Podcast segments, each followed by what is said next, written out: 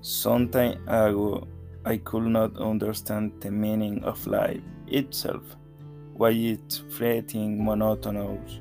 From generation to generation, many things are the same.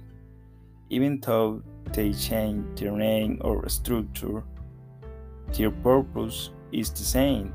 And I had all this pile of questions and the thought of why living was complicated for me. This has an aim and is existential questioning.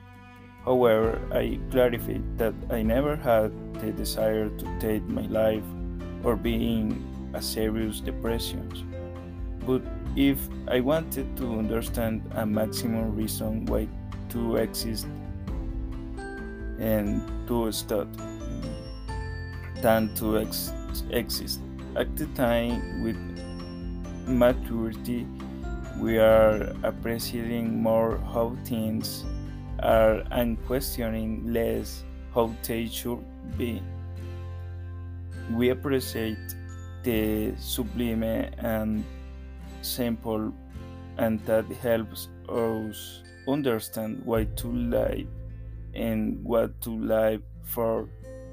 The ideology in the broad sense is the concept that frames what we believe and is very important for us to know our existing reason not from a religious political cultural but personal and intimate perspective. At the time i realized that my main my main reason for existing is to make